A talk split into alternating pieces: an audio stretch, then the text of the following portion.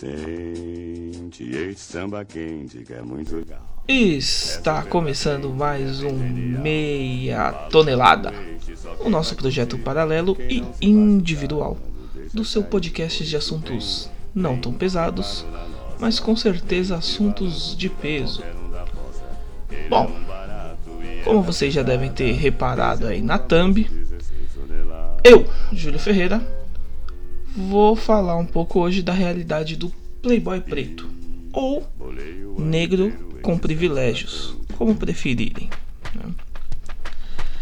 Pra gente começar a falar aí sobre playboy preto, sobre esse assunto, a gente precisa, acho que, começar com um entendimento base do que é privilégio, né? Privilégio ainda é uma palavra que assusta muita gente, que muita gente não gosta de usar. Mas então vamos entender de vez o que, que é privilégio. E aí eu tava pesquisando bastante para falar sobre o tema, né? E, e lendo alguns textos antigos que eu, que eu tinha salvo e algumas coisas. E aí eu achei uma descrição bem simples sobre o que é privilégio, no meu entendimento, ela exemplifica perfeita o que é privilégio. Abrindo aspas aqui para o Túlio Custódio, ele é colunista da revista Galileu e ele publicou esse texto em 2015. O texto chama Você é racista, só não sabe disso ainda. Num certo trecho do texto ele escreve o seguinte: ter privilégios significa usufruir de oportunidades e escolhas sem ter que pensar sobre isso. Como ligar a torneira de casa para ter água. São decisões que parecem banais, mas não são. Por causa da existência de um conjunto de indivíduos na mesma sociedade que não tem essas mesmas oportunidades. Como ligar a torneira de casa para ter água, sem ter que pensar nisso. Quer entender o quanto isso parece um absurdo, mas não é? E se eu juro te falar que até 2017 apenas quatro capitais brasileiras possuíam água encanada em 100% das casas? Quatro. E que hoje existem ainda mais de duas mil cidades que não possuem uma rede coletora de esgoto. Mais de duas mil cidades não possuem o básico que é poder dar uma descarga. São duas coisas bem simples, né? Coisas do nosso cotidiano, que é beber água, evacuar água. Tem pessoas que elas não têm o mínimo de estrutura ainda no nosso país para ter isso. E se você tem, você tem que entender uma coisa. Você é privilegiado. Uma torneira com água corrente todo dia é privilégio. Uma torneira com água corrente todo dia é um privilégio. Essa frase não é minha, ela é de uma segunda inspiração que eu tive para o episódio de hoje, que é a escritora e ativista negra Stephanie Ribeiro.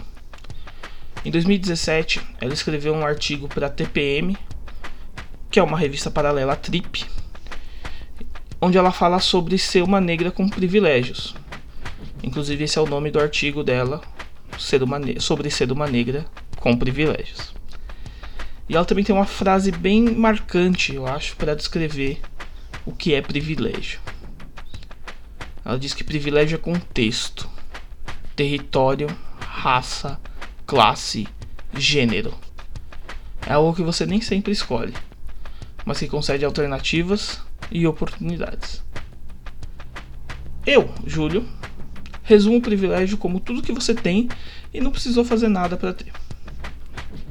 Ou seja, privilégio é herança. Seja ela herança material, espiritual ou genética. Você herdou seus privilégios. Bom, agora aí que nós chegamos no entendimento do que é privilégio, eu posso aprofundar um pouco mais no tema proposto. E para deixar isso bem com a nossa cara, Tonelada Cast, eu vou falar de um dos negros mais privilegiados que eu conheço. Eu! Pois é. Júlio César de Siqueira Ferreira. Desde o meu nascimento, eu tive vários privilégios. Eu cresci numa família, eu nasci e cresci numa família estruturada. É, pais, avós. É, e apesar dos meus pais terem se separado muito cedo, eu sempre tive meu pai presente. Meu pai estava lá por mim todo final de semana. Meu pai estava lá por mim em cada necessidade que eu tive. Ele me deu apoio emocional, financeiro, é, presencial, sempre, nunca me deixou na mão. Enquanto isso eu morava com a minha mãe, que é uma das pessoas, uma das melhores pessoas que eu conheço. Um coração gigantesco. E branca, sempre foi a pessoa que mais me defendeu nas questões raciais. Sempre brigou por mim. Porque eu era filho dela, sim. Mas é, nunca baixou a cabeça para familiar, para gente de fora, seja lá quem fosse. Né? Então eu cresci numa família que me deu uma estrutura. Né? É, eu sempre tive casa própria, então morava na casa dos meus avós, ainda moro até hoje. As pessoas foram saindo e eu fui ficando. Então meu pai tem casa própria, é, sempre tivemos água encanada, esgoto. Né? Nunca tivemos, nunca tive essas dificuldades básicas, nunca passei fome. Né? Estudei a minha vida toda numa das escolas mais caras da zona leste de São Paulo, que é o São Vicente de Paulo. Tive uma educação na fé. Então, tive uma família que me, também me trouxe uma espiritualidade, uma religiosidade e, e pela minha família, por parte do meu pai ser negra e vir da Bahia, é, toda essa sincreticidade também que veio das outras religiões. Então sempre aprendi até a minha própria fé e a respeitar muito a fé dos outros. Então sempre tive o respeito como parte base da minha família. É, eu fui criado por mulheres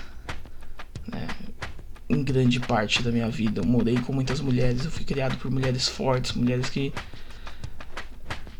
que me ensinaram que o homem não é o ser dominante, o ser astral superior, sabe? Família do meu pai tem um sistema matriarcal. Quem manda na família é a minha tia mais velha, minha tia avó mais velha.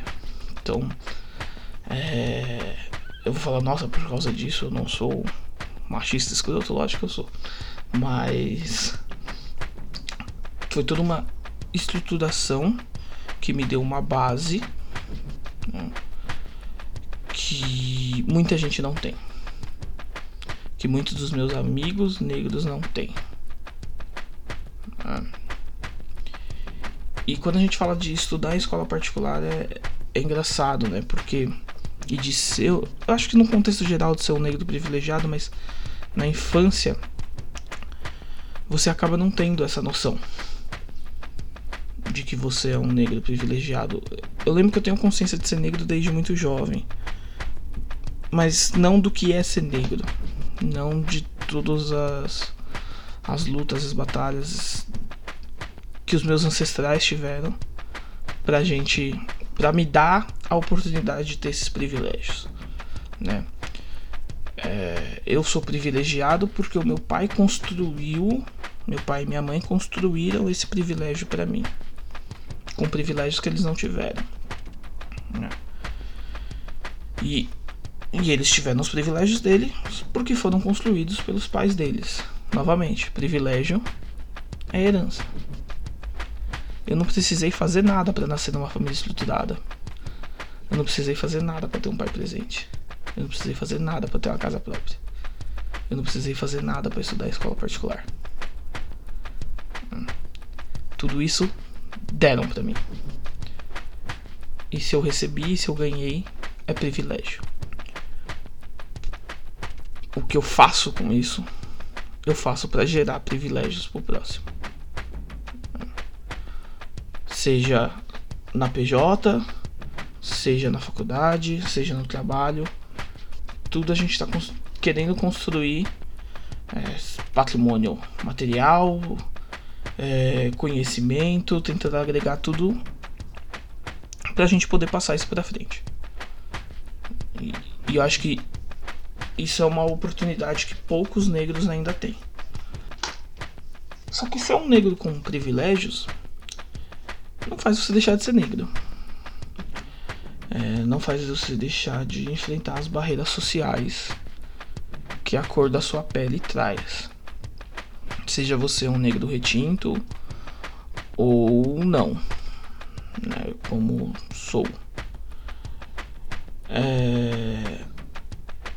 Quando você está nos espaços brancos, porque o privilégio te garante isso, te garante participar dos espaços brancos, então eu estava numa escola particular, onde vai na mesma classe que eu, na mesma classe não, mas na mesma idade que eu, tinha lá 120, 150 alunos, onde 5 eram negros, né, entre meninos e meninas. E, e como isso impactava, né? E a gente mal percebia. Eu mal percebia a quantidade de racismos que eu sofria e que a gente sofria. Na época, né, como é que a gente era excluído, isolado e minado, sabe? Sempre tendo que provar que você era 10 vezes melhor que o outro para poder ter o um mínimo de reconhecimento. Porque apesar de eu estudar numa escola particular, eu não era rico, milionário, né? Eu, meu pai não era empresário, meu pai trabalhador que ganhava bem porque dedicou 25 anos da sua vida a uma empresa de varejo. Então era proletário, né? Ele estava no ramo do proletariado. Ele não era um burguês. Então, como isso impactava nas minhas escolhas anteriormente, né? E, e, na minha visão do mundo. E como isso vai, vai mudando a partir do momento que você que a gente vai ficando mais velho e a gente vai ganhando e por sorte, por ter toda essa estrutura, por ter todo esse privilégio, a gente conseguiu ganhar alguns de nós a consciência do que realmente é ser negro, né? De que tá naquele espaço branco você era completamente apagado. Sua existência ela era diminutiva naquele espaço. Então, quando a gente vive essas realidades de estar nos espaços brancos e, e não ser branco, a gente acaba sofrendo muito é, nesse processo de autoidentificação, né? De você se reconhecer negro. A gente falava muito disso com a Kins no programa que a gente gravou com ele. De você se reconhecer negro, né? O cabelo, é, você ser o estranho, o diferente, o feio. Eu ainda era gordo, então, né, você vai colocando algumas coisas aí de não se reconhecer. Se você faz o recorte de gênero para as mulheres, isso é mais agressivo ainda com elas, né? Então, principalmente nas questões de, de beleza e de padrão de beleza que a gente sabe que impactam muito hoje ainda a sociedade, principalmente na menoridade, assim. Né? É... E aí, por mais que pode nós temos 56% da população hoje é negra. Mas a gente ainda é muito minoria nesses espaços de privilégio. A gente é maioria nos presídios, a gente é maioria em situação de rua, a gente é maioria assassinada nas periferias do país. Né? É, é, a, a Monique Evely, ela fala num, num post dela sobre também ser exceção, sobre ser um negro privilegiado no desabafo social e ela fala como como soa como quase uma transgressão você ocupar espaços que são estruturalmente negados ao invés de preenchermos aí estatísticas assombrosas, que é essas estatísticas do assassinato e, e de encarceramento do povo negro, né? É,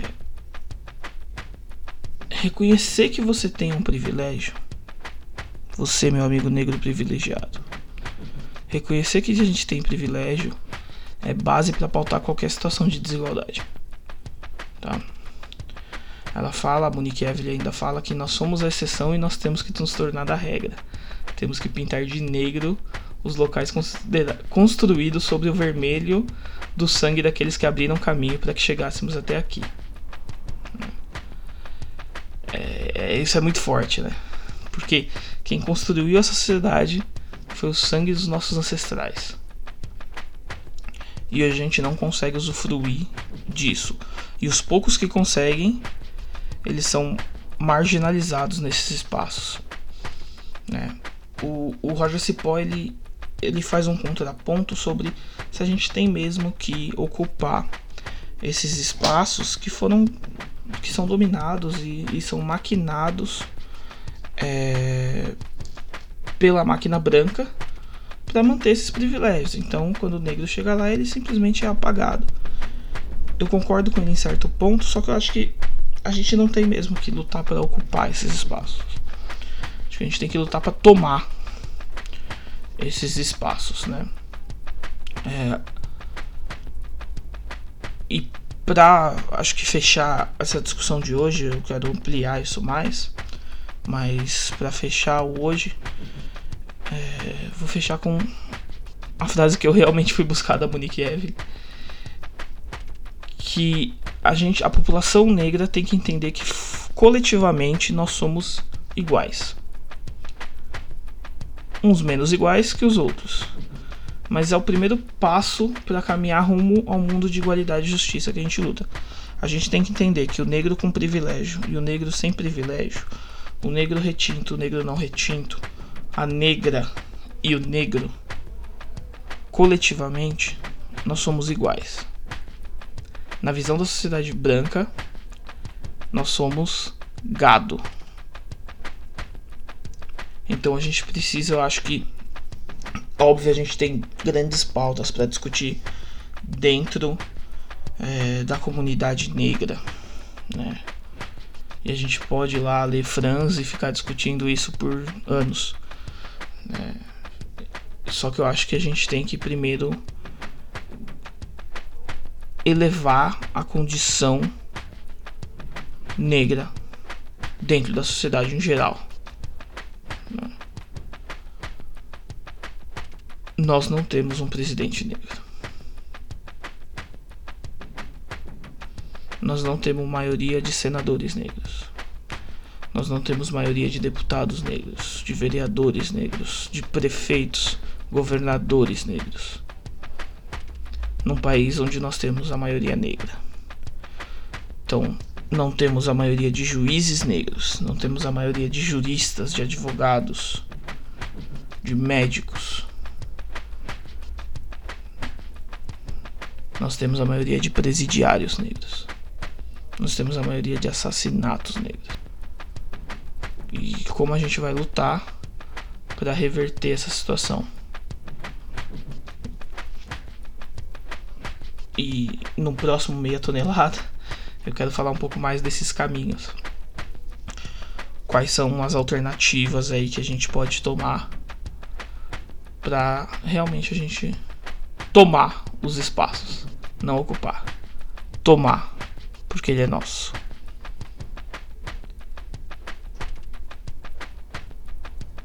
E é isso, galera. Valeu. Hoje o assunto foi um pouco pesado, tá ligado? Mas não deixem de curtir, não deixem de compartilhar com seus amiguinhos. Mandem um e-mail aí para toneladacast.gmail.com com suas dúvidas, sugestões. Lembrando que você pode ouvir esse programa também no Deezer, no Spotify, no Castbox, no SoundCloud e no Google Podcasts. Valeu, galera. Um abraço.